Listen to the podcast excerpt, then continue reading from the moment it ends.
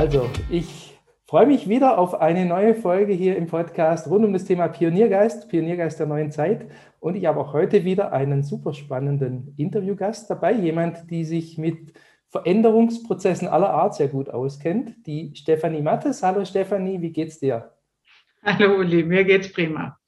Das ist schon mal ein guter Start. Ich bin super froh, dass du da bist und ich dachte mir, vielleicht kannst du zum Einstieg mal kurz dich vorstellen. Wer bist du? Was machst du? Wo kommst du her? Wo gehst du hin? Okay, ich versuche ich versuch mich kurz zu fassen. Also mein Name ist Stefanie. Ähm, wie man leicht hört, äh, habe ich auch einen schwäbischen Ursprung, einen schwäbischen Zungenschlag, lebe aber schon sehr lange und auch sehr gerne in Bayern, konkret ganz in München. Es trifft auch ein bisschen, weil ich äh, wirklich die Berge sehr gern habe. Die haben äh, eine sehr entspannende Wirkung auf mich, weil ich glaube, wir sind nur ein ganz kurze, eine ganz kurze Zeit auf Erden und daran erinnern einen die, die Berge auch wieder. Das ist auch was, was ich nachher vielleicht nochmal aufgreife. Genau, und ansonsten habe ich wie jeder von uns sehr viele Rollen. Also ich bin Schwester von drei, drei Brüdern, ich bin Ehefrau, ich bin Führungskraft, ich bin Mentorin, ich bin Freundin. Ich liebe guten deutschen Sekt, ähm, ich lese gern, ich fahre gern Motorrad. Ja, also langweilig wird mir nicht. Ähm, ich bin ein sehr neugieriger Mensch und ja, Genau, das, das, das, hört sich ziemlich nach Pionier an. Und hier zwei Schwaben auf einem Haufen, das kann nur gut werden. Und von dem her steigen wir doch einfach mal in das, in das Thema ein. Also ich habe es schon zum, zum Einstieg gesagt, du hast auch beruflich sehr viel mit ähm, Veränderungsprozessen zu tun. Und genau deshalb wollte ich dich hier im Podcast haben, weil es ja im Moment aus meiner Sicht einfach eine Zeit ist, in der sehr viel Veränderung passiert und sich mir immer wieder die Frage stellt, wie geht man denn positiv damit um? Wie, wie, wie, nutzt man diese Veränderung für sich selber und wie kreiert man was Gutes draus? Und vielleicht kannst du mal beschreiben, so wie das sich in deinem beruflichen Umfeld auch darstellt und wie du damit umgehst. Ja, also ich bin äh, beruflich, ich bin bei einem Großkonzern, also weltweit agierend und ähm, dort seit circa zehn Jahren im Bereich M&A. Und mein Team und ich, wir unterstützen bei Projekten, also wenn man ein Unternehmen gekauft hat oder wenn man es verkauft. Das heißt, ähm, einerseits sind sogenannte Carve-outs äh, Teil meiner Arbeit. Das heißt, wenn Mitarbeiter dann ähm, das Unternehmen mit dem Teil äh, der, der verkauft werden soll, ähm, herausgenommen werden. Ich sage immer, bei einem Carport werden die Stecker äh, gezogen und die Verbindungen, die zwischen einem großen Konzern und wegen mir äh, einer bestimmten Einheit bestehen. Und bei einer Integration, das ist die zweite Art von Projekten, die wir unterstützen, werden die Stecker reingesteckt und die Verbindung wiederhergestellt. Und ja, beide Prozesse sind ähm, große Veränderungsprozesse für die betroffenen Mitarbeiter, also auch für die Organisation insgesamt. Wenn man dann vielleicht aus einem, eben wenn man aus einem großen Konzern kommt, in eine kleine, äh, vielleicht mittelständische Struktur gebracht werden, dann muss man Dinge vielleicht vereinfachen oder ähm, einfach umorganisieren. Aber vor allem ist dann für die Mitarbeiter, die betroffen sind von so einem genannten Carve-out, sind es ja auch massive Veränderungen. Gerade beim Großkonzern äh, ja, arbeitet oder wenn man dort vielleicht ein Arbeitsverhältnis eingegangen ist, glauben viele, dass sie das bis zum Ende ihrer, ihrer Rente machen dürfen, haben dann vielleicht auch schon mehrere äh, oder viele Jahre in diesem Konzern verbracht. Und das ist dann für die erstmal ähm, ein Schock. Ja, warum werden die jetzt verkauft? Weil so im normalen Arbeitsleben, glaube ich, beschäftigen sich die wenigsten mit äh, Portfolio. Ähm, einer Politik äh, ihres eigenen Unternehmens. Das kann halt sein, dass quasi ein anderer, anderer Inhaber besser ist für die, für dieses Unternehmen etc. Mhm. Nichtsdestotrotz, das bedeutet für die äh, teilweise existenzielle Ängste, weil einfach ähm, wir wissen jetzt nicht, wer der neue Arbeitgeber sein wird, äh, wie schaut mein Arbeitsumfeld vielleicht in fünf, sechs Jahren dann aus. Ja, also die Leute haben oft, ähm, oft Angst, würde ich mal sagen, ähm, sind vielleicht am Anfang noch ein bisschen ich weiß nicht, wie ich das sagen soll, ähm, über, überwältigt von der ganzen Situation. Genau, das kann ich selber für mich, also wenn deine Frage noch war, wie gehe ich damit um? Also ich nehme diese, äh, diese Ängste, die dort äh, vorhanden sind, durchaus ernst, weil meine Aufgabe ist, mit denen zusammen quasi ihre, ihre Ausgliederung, so nennt sich das, dann auch mitzugestalten. Also da müssen ja bestimmte Sachen müssen da mitgenommen werden, seien es Patente, seien es, was weiß ich, ähm, Orte, wo man produziert oder solche, solche Sachen. Mhm. Ähm, und Ja, wenn ich da mal vielleicht kurz, kurz reinfragen darf, ja. weil ich, ich habe selber zweimal solche Prozesse mitgemacht. Also ich habe früher auch Großkonzernen gearbeitet und ich wurde einmal, ich wurde zweimal aufgekauft mit der, ich war schon in einer großen Firma, die von einer noch größeren Firma dann aufgekauft wurde und ähm, das eine Mal war dann tatsächlich mein Job weg, also den, den brauchte man einfach nicht mehr. Und das andere Mal wurde mein Job integriert und ich konnte dann mitziehen. Und beide Veränderungsprozesse waren echt heftig. Und die, die waren nicht so weit auseinander, die waren so in einem Abstand von, weiß nicht, zwei oder drei Jahren. Und es war tatsächlich für mich damals sehr anstrengend, weil die, also zwei Firmen haben ja immer auch unterschiedliche Kulturen. Und du musst dann von dem alten System auf das Neue gehen oder du musst dir ein neues suchen. Ne, ja. Das, das waren so meine zwei, zwei Fälle und das haben ja dann ganz, ganz viele und das sind ja dann nicht nur zwei Menschen, sondern, weiß nicht, bei euch ein paar hundert wahrscheinlich. Ähm, braucht ja dann einiges an Organisation, Aufmerksamkeit und so weiter. Also wie, wie steuert ihr das?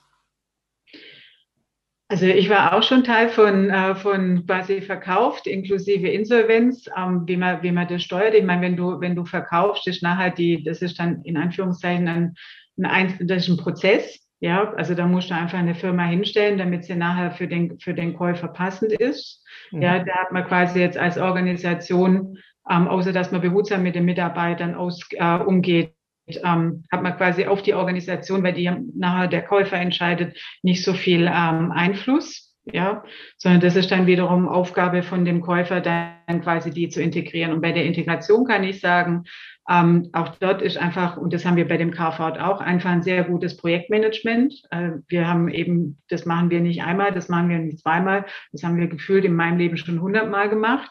Ja, das heißt, dort sind die ganzen Learnings äh, dann auch, auch schon hinterlegt. Also so rein diese, diese prozessualen Themen, glaube ich, die können wir sehr gut adressieren. Und Trotzdem ist aber so in beiden Bereichen, aber jetzt mag ich lieber über die Integration sprechen. Meine feste Überzeugung ist, es ist People Business. Da ist kein Geschäft wie das andere. Es sind eben unterschiedliche Firmen, die zusammenkommen, es sind unterschiedliche Typen, es sind unterschiedliche Branchen, die zusammenkommen.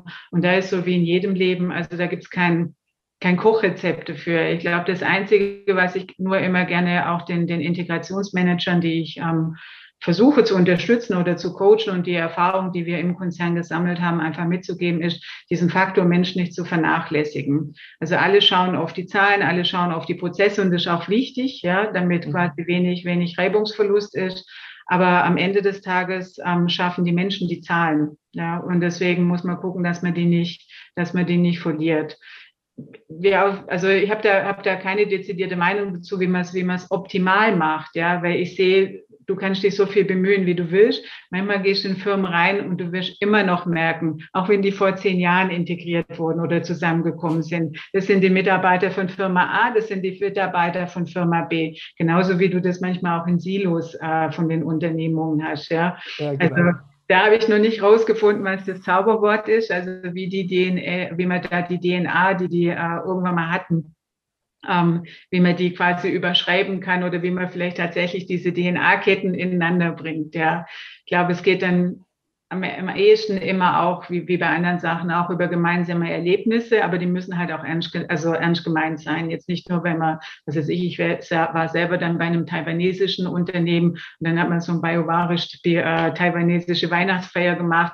Das war nice, ja, äh, aber die Leute haben auf dem, haben auf dem Fluren trotzdem immer noch gemeckert und äh, quasi einfach nur, die waren stinkig, ja. Mhm. Also über das, was er alles verloren hat. Und ich weiß, da war ich halt noch relativ jung und vielleicht auch ein bisschen Forscher.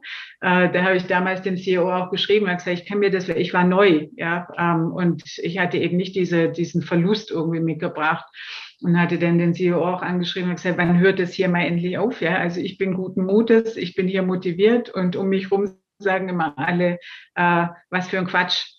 Ja, also von daher glaube ich, es muss Top-Down auch wirklich adressiert werden. Die Sorgen müssen ernst genommen werden in beiden Bereichen, beim Carfahrt genauso wie bei den, ähm, bei der Integration. Wenn ich noch ergänzen darf, das ist jetzt aber nur die Sicht quasi, wie kann man das als Unternehmen vielleicht im Projektmanagement steuern.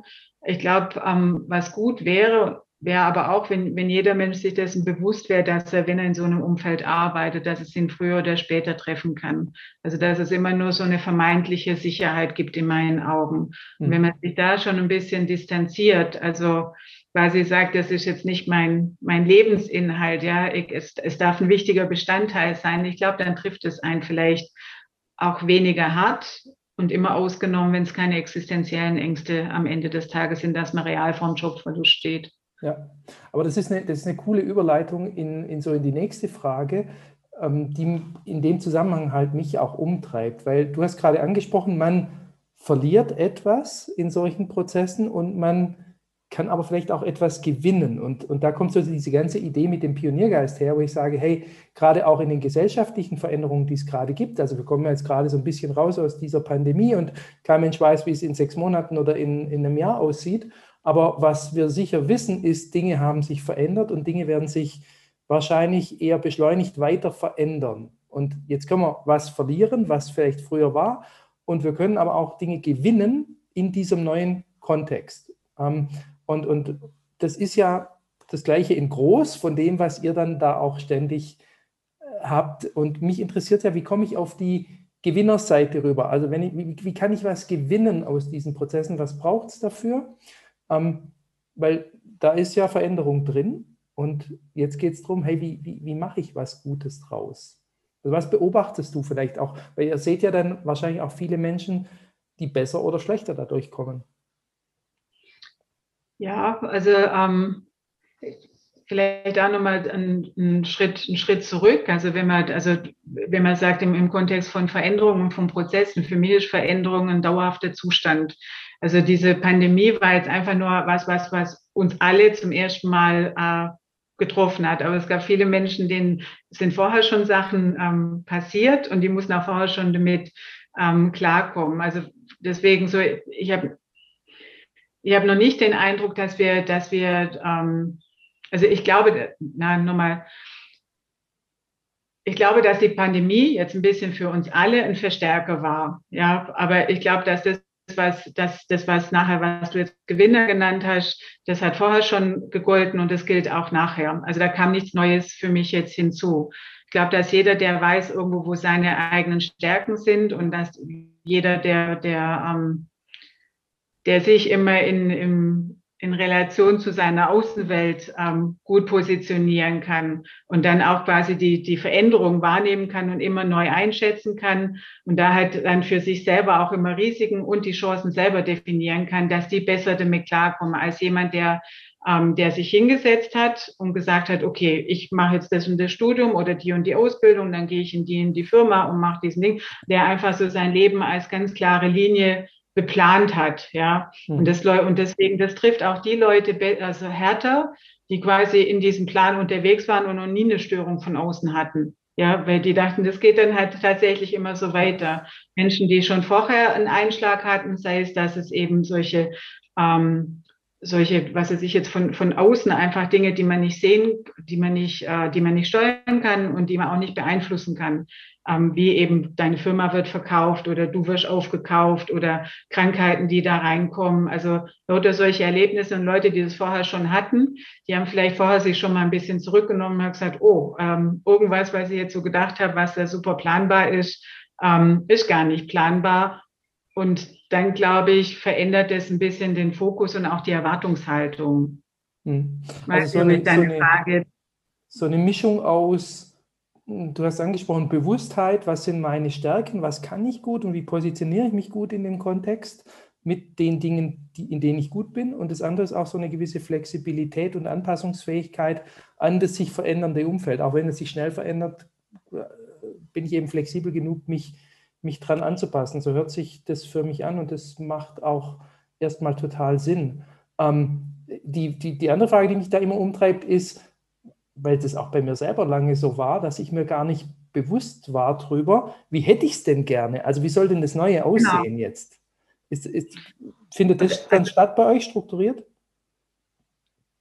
In den Prozessen jetzt mit dem, äh, ja. äh, mit den, nee, also weil ich glaube, das ist eine sehr individuelle Geschichte. Mhm. Also ich glaube, als Unternehmen machst du dir natürlich auch deine Gedanken, aber das sind ja andere Treiber. Also ähm, von daher, das, was ich, was ich gesagt habe, es bezog sich wirklich auf, auf die einzelnen Individuen, wenn du fragst, wie kann man gut damit umgehen. Ich glaube, sich immer wieder hinstellen und sagen, okay, wer bin ich und was will ich und wie ist gerade die Umgebung drumherum. Also äh, ein bisschen denke ich mir mit dieser ähm, Pandemie, du hast ja in dem Business-Umfeld, hast du ja eigentlich schon gefühlt seit sehr vielen Jahren den Begriff VUCA, also diese volatile, äh, unsichere, bla bla bla. Ähm, Geschichte und diese Pandemie hat es jetzt halt zum ersten Mal für alle erlebbar gemacht. Ja, also von daher finde ich das jetzt nur konsequent und das meine ich auch, wenn ich vorher gesagt habe, das ist für mich, also Veränderung ist für mich nicht eine Phase, sondern das ist für mich ein Dauerzustand. Hm. Glaube ich auch, bin ich voll bei dir. Also es hört ja nicht auf und, und es beschleunigt sich halt irgendwie und wird deshalb irgendwie eben noch mehr zum, zum Fokus. Also wir kommen, glaube ich, nicht drum rum, und deshalb suche ich ja nach diesen, diesen Bausteinen. Ne? Was braucht es, damit man gut durchkommt? Also ich habe da für mich immer auch das Thema irgendwie Zielklarheit definiert. Also wenn ich mit Menschen spreche, auch in, in, in Coaching-Prozessen oder so, dann, dann stelle ich häufig fest, wir wissen alle, was wir nicht wollen, aber nicht so viele haben sich für sich so irgendwie rausgefunden, was wollen sie denn eigentlich? Also genau, was soll es denn sein?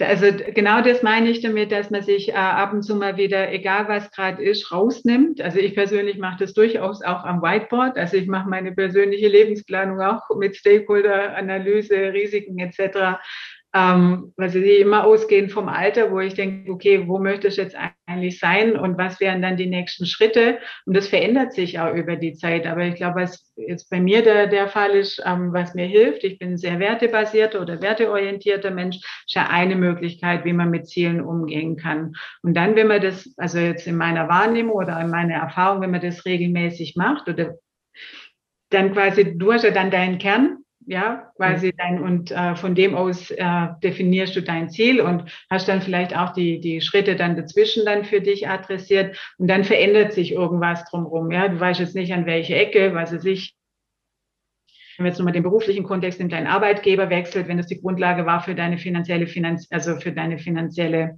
Basis, wenn du irgendwas anderes geplant hast, dann fällt das raus, ja. Man muss halt wieder dich neu justieren, aber mhm. ähm, wenn es je nach je nach Ziel oder nach Priorität, manche haben ja viele Ziele oder mehrere Ziele mit unterschiedlichen Prioritäten, dann kann man das anhand von dem immer wieder ähm, überarbeiten und justieren. Also und das dann auch nicht immer, also man wird dann halt auch, das meinte ich vorher, man wird nicht so davon überrascht, sondern das ist Teil, Teil des Lebens, Teil des Spiels, würde ich mal behaupten. Und es hört sich so an, als würdest du das für dich äh, persönlich ähm, strukturiert angehen. Also äh, bewusst ab und zu mal machen, so eine Planungssession oder so eine Standortbestimmung, wo stehe ich eigentlich und wo soll es eigentlich hingehen? Ja, ja. genau, das mache ich schon relativ lang. Ähm, ich glaube, was, was bei mir noch wichtig ist oder was hinzukommt, ähm, also warum mache ich das schon ziemlich lang? Also ich kenne jetzt nicht so viele, die das, die das häufig machen, ist, glaube ich, weil bei mir relativ früh durch Krankheiten oder so das Bewusstsein entstanden ist. Also jetzt nicht ich persönlich, sondern im familiären Umfeld, dass das Leben ziemlich schnell von heute auf morgen vorbei sein kann. Mhm. Und dann, das fokussiert einen enorm. Also wenn du, du schiebst dann keine Dinge auf oder du, du hast eine andere, andere Art von Planung. Ja, nee, ist super wertvoll und ich glaube, das, das ist auch wirklich einer der Schlüssel, ähm, da, um gut eben durch solche Veränderungen zu kommen. Immer wieder mal ganz bewusst sich eine Auszeit nehmen und, und, und planen. Du hast vorher das Thema Berge angesprochen. Ist das auch so ein, ein Tool von dir, was du nutzt, ähm, um, um einfach mal rausgehen in die Natur und irgendwie dich das wirken lassen, um dann wieder neue Blickwinkel zu kriegen? Ja, es hat zwei, es hat zwei Effekte. Das eine ist, dass ich mir immer denke, die Berge sind schon so ewig da und ich bin für die nur ein Pups. Also äh, meine Lebenszeit ist, also nein, die standen 3000 oder was weiß ich, wie viele Millionen Jahre stehen die da schon rum.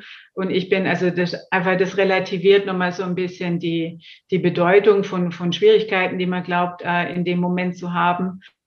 Und ja, ähm, laufen, gehen, rausgehen, einen Horizont haben, das ist immer was, was man, wo man sehr in Anführungszeichen meditativ seine Gedanken ähm, durchsieben kann, würde ich mal behaupten. Ja, ist sehr, sehr, sehr, sehr wertvoll.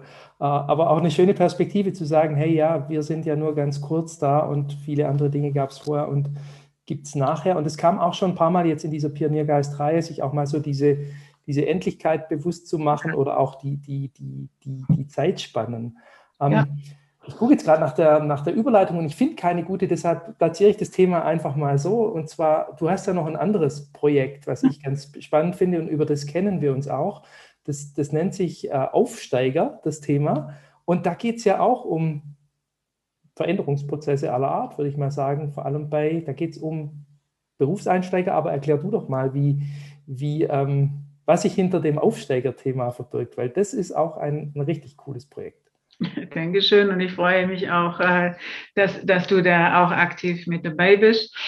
Ähm, Aufsteiger ist eine Mentoring-Plattform ähm, für Menschen, die als erstes studiert haben, die eben sich für einen Werdegang im, na, im Wirtschaftsunternehmen ähm, interessieren. Und das ist jetzt tatsächlich was, was bei einem dieser ja, nee, ist noch gar nicht mal so strukturiert zustande gekommen, wenn ich, äh, wenn ich ehrlich bin. Sondern Ausgangspunkt war, ich bin ähm, schon lange Mentorin und ähm, das bei sehr unterschiedlichen Mentees. Ähm, und vor drei Jahren oder so hatte ich halt ein Erlebnis. Die eine Mentee kam aus einem schwierigen sozialen Hintergrund und ähm, die andere aus einem relativ privilegierten. Und die waren gleich alt, gleich toll, gleich intelligent, wie auch immer.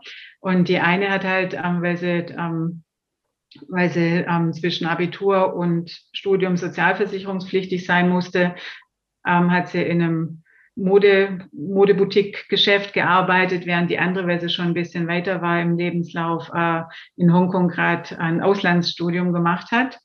Äh, und da habe ich nur gedacht, oh, da ähm, werden gerade neue Lebensläufe geschrieben. Ja, und ich habe selber mein Leben jetzt nie als, also mir war nie klar, dass sie nicht Akademikerkind war. Ich dachte ja, ist ein bisschen schwierig, aber ist halt mein.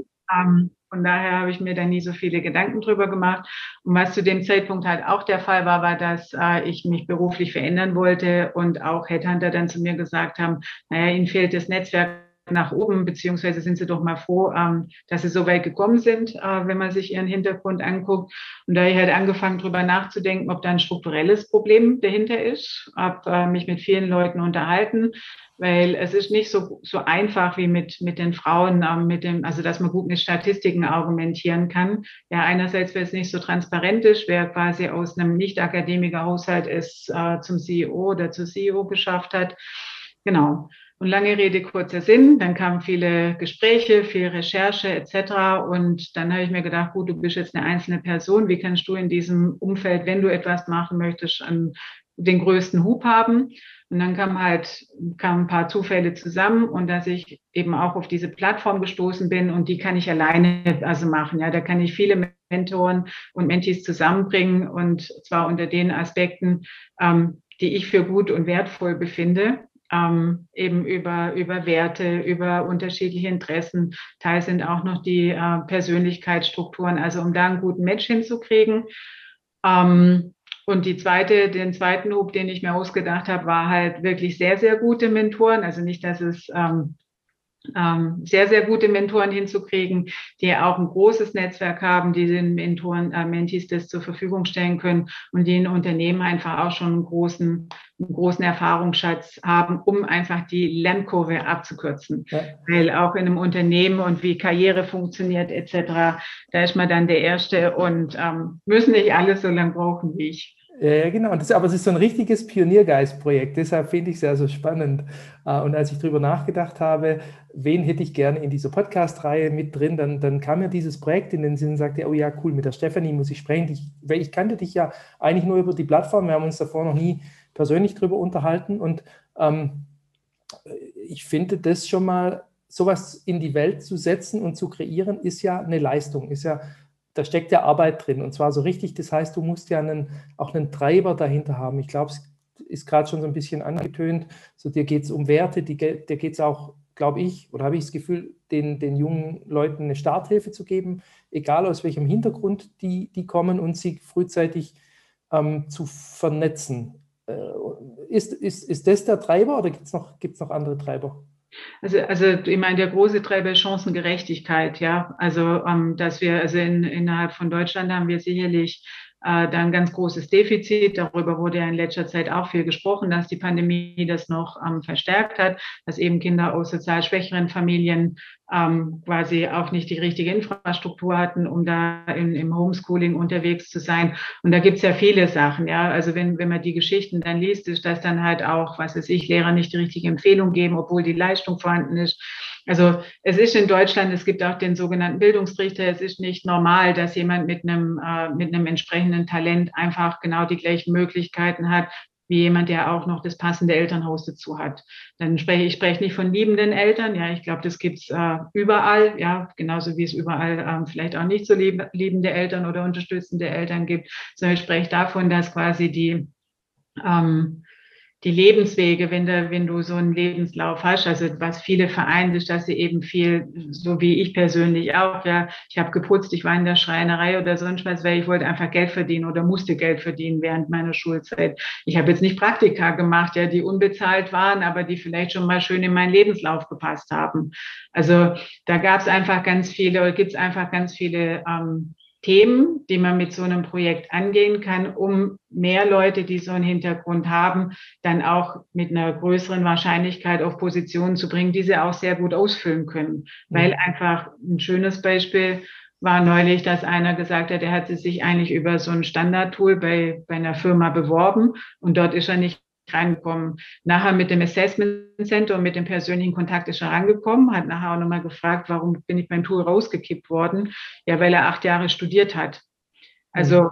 und das passiert halt bei Menschen, die nebenher arbeiten müssen oder vielleicht ähm, das auch nur nebenher machen, öfters, aber das hat nichts mit ihren Kompetenzen und nichts mit ihren Stärken zu tun und nichts damit, wie die nachher in, in einem Unternehmen ihre Leistung abliefern können. Ja, ja, ja, und also das, was du da ähm, gerade ansprichst, ist, glaube ich, super wichtig. Und auch das ganze Thema Netzwerk an sich wird sowieso immer wichtiger. Und jetzt gar nicht nur unter Karrieregesichtspunkten, sondern ich glaube eben auch, um bestimmte Fragestellungen, Problemstellungen zu lösen, funktioniert es eben nur im Netzwerk, weil du dann da die besten Experten irgendwie zusammenbringst. Und um das auch mal zu erwähnen, ich, ich durfte ja da mitmachen auf dieser Plattform, auch als Mentor. Und auch für mich war das spannend, wieder von einer Berufseinsteigerin zu lernen, wie nimmt denn die gerade Dinge wahr und ne, was, mit was für Problemen beschäftigt die sich. Das hilft mir jetzt auch wieder in, in, in meinen Sachen.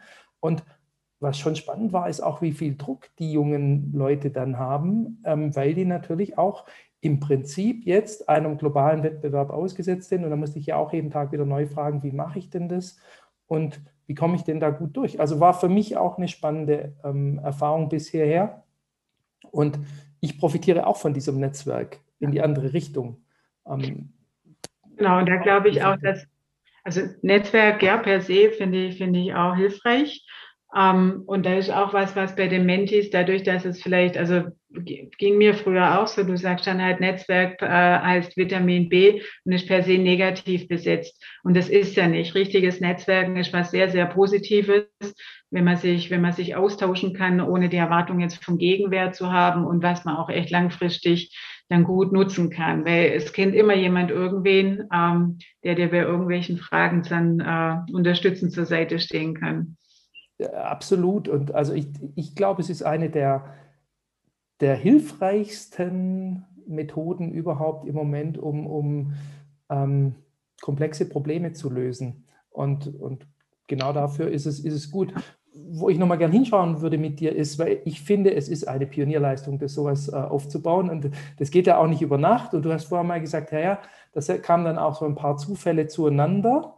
Ähm, das wäre so das eine, wo ich mal gerne nochmal hinleuchten würde. So, hey, wenn du dann mal dich traust, so ein Projekt umzusetzen, hilft dir dann tatsächlich äh, so, ich weiß nicht, das, das Universum auf dem Weg? Ist, ist, das ist das, die eine Frage. Und die andere Frage wäre, wie schwierig war es denn? Also mit wie vielen Widerständen musstest du umgehen oder wie viele Herausforderungen musstest du meistern auf dem Weg, die du vielleicht gar nicht absehen konntest? Also dadurch, dass ich allein war, ist der einzige Widerstand, den ich hatte, kommt dann immer von mir. Ähm, von daher, das war, ähm, also für mich war es ein schöner Weg. Also ich habe, glaube ich, ein Jahr lang habe ich mich quasi mit der Grundidee beschäftigt, weil ich nur wusste oder fühlte, ich will da was machen in diesem Umfeld.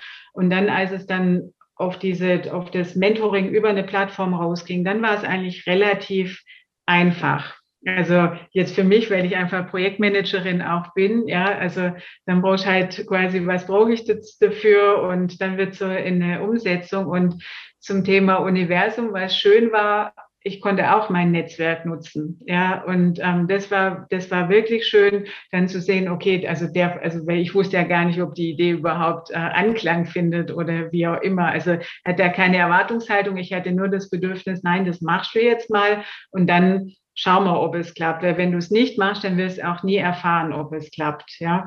Und das war schön auf dem Weg. Da sind so viele Leute, haben dann freiwillig quasi, was ist ich, bei der, wie findet ihr den Namen? Was macht das für Assoziationen oder wie auch immer? Oder ähm, manche Leute haben pro bono dann gearbeitet.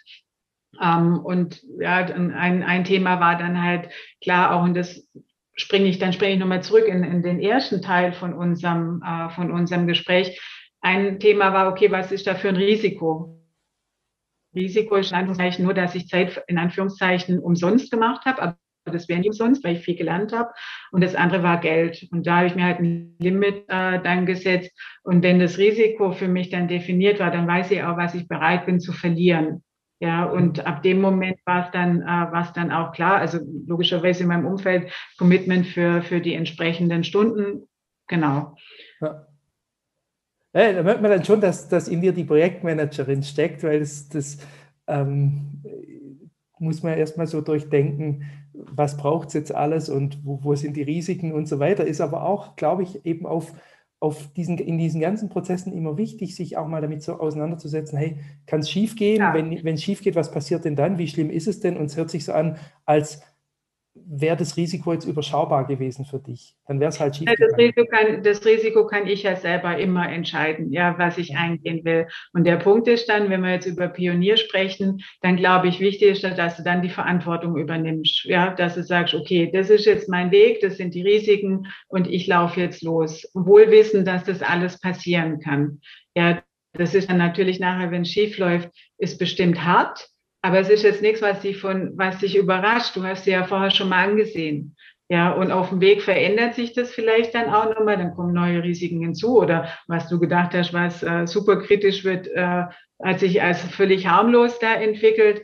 Also von daher empfinde ich das jetzt gar nicht irgendwie, dass ich da ein Risiko eingegangen bin, sondern wie gesagt, für mich war jetzt das einzige Risiko, dass ich da irgendwo Geld in Sand setze. Aber da habe ich dann für mich entschieden, das ist in Ordnung. Genau. Ja. Und ansonsten war es eher wirklich diese Bereicherung mit, äh, mit, dass so viele Menschen erstens positive Rückmeldungen gegeben haben. Das bestärkt dich natürlich dann auf deinem Weg. Äh, und also, dass es einfach richtig ist oder dass da weiter, weiterlaufen kannst. Und trotzdem war es dann, ähm, ich meine, du weißt es, weil, das, weil du es ja auch gelesen hast, war es dann schon cool, dann äh, quasi auf den Knopf zu drücken auf dem virtuellen zu sagen, so, Plattform jetzt eröffnet und dann mal gucken, was passiert, dass da dann tatsächlich sich real Leute angemeldet haben, real Leute dann in Tandems gekommen sind, real Leute dann gesagt haben, hey, coole Sache oder das hat mir da und dort äh, geholfen. Also das ist was, was dann so viel Energie gibt. Und das, glaube ich, ist auch wichtig ähm, für, also erstens für sich das richtige Ziel finden, dann den Weg finden, der für einen passt. Ja, es muss ja auch nicht jeder, so wie ich jetzt eben am Whiteboard Sachen stricken, sondern andere sind dann vielleicht auch eher so Trial, wobei das bei mir auch ein bisschen der Fall ist, Trial and Error. Also halt für sich den richtigen Weg finden und dann kriegt man auf dem Weg, glaube ich, so viel coole Energie von, von Leuten. Also eine gute Bekannte von mir hat neulich das Wort äh, mal wieder gesagt, was so oldschool ist, aber was mir sehr gut gefallen hat, wohlgesonnen. Und es gibt so viel mehr Leute, die einem wohlgesonnen sind, wenn man mit dem, mit dem Projekt, für das man brennt oder für Themen, die einem wichtig sind, ähm, da, und, da, und das ist halt was, was ich früher schon erfahren habe und was ich meinen Mentis einmal mitgebe. Wer nicht fragt, bekommt immer ein Nein. Und ich bin mittlerweile der festen Überzeugung, du bekommst häufiger ein Ja. Und das ist dann was, was wirklich so diese positive Verstärkung ähm, dann gibt. Ja, absolut. Unterschreibe ich zu, zu 100.000 Prozent. Und mir geht es ja genau gleich jetzt, jetzt wie hier mit dieser Podcast-Reihe, wo ich, da spreche ich ja dann auch Menschen an und da denkst du vorher immer, oh mein Gott, was sagen die jetzt, haben die, werden die, die machen niemals mit. Ähm, und ganz, also ganz selten kommt da mal ein Nein. Und wenn ein Nein kommt, dann, dann ist es ein freundliches Nein im Sinne von, hey, sorry, gerade wirklich keine Zeit. Aber ähm, die allermeisten ähm, sagen spontan immer Ja und geben hinterher dann noch irgendwie Unterstützung. Da geht es ja auch nicht ganz alleine und so. Und das würde ich genauso unterschreiben. Ja. Und du, du siehst, du erkennst den Wert halt erst, wenn du mal losgelaufen bist. Also, genau, ähm, das, also ja, ein, genau das. Und dann, wenn, wenn man es nochmal das, was ich vorher gemeint habe, es ist auch, also wenn man selber weiß, was, was man will und was man kann oder wie auch immer, das ist nicht so wild, was andere Leute dann zu einem, also was andere Leute denken. Da soll man sich gar nicht so viel im Kopf machen. Also das ist auch vielleicht so ein bisschen, äh, wie, wie man da Energie sich einfach ähm, spart. Natürlich soll man sich überlegen, ähm, wie, wie man Leute adressiert, ja, aber nicht so viel den Kritiker, ich es vorhin selber gesagt habe, nicht so viel den Kritiker auf den eigenen Schultern haben. Ähm, also ein, eine meiner Lieblingssachen ist auch, dass man, als wenn man sowas anfängt, vielleicht erstmal rückwärts durch die Fußgängerzone läuft. Also das habe ich mir nicht ausgedacht, das habe ich äh, auch von jemandem geklaut und ich habe es tatsächlich auch gemacht. Also es ist für viele Leute echt eine Hürde, aber kräht kein Hahn nach. Und wenn dich zwei, drei Leute schräg angucken, dann ist auch egal. Aber das finde ich eine der schönsten Übungen, wenn man sich vielleicht was vornimmt, sollte man das machen, weil dann merkt man, hey, also da, da kräht keine Hand danach, ob du jetzt hier rückwärts läufst oder vorwärts. Und die, die komisch gucken, so what, also es verändert jetzt dein Leben auch nicht. Ja, du kannst ja noch laut singen dazu, dann, dann wird es noch ein bisschen spannender oder so, aber ja, klar. Genau, das ist für Fortgeschrittene, das machen ja, eben. Projekt. Stufe, Stufe 2. Ähm, vielleicht zum, zum Schluss noch, weil das, das ich finde es ein super cooles Projekt. Ähm, vielleicht kannst du noch kurz erklären, ähm, erstens, was hat es für eine Dimension? Zweitens, wie kommt man dazu? Und drittens, was ist so der Ausblick für, fürs kommende Jahr oder so mit dieser Plattform? Also, wo willst du hin damit? Gut, Dankeschön. Also äh, unter aufsteiger.org finden wir, finden wir die, ähm, die Plattform oder kann auch ein bisschen nachlesen, welche Mentees gefragt sind, was man als Mentor mitbringen sollte, etc.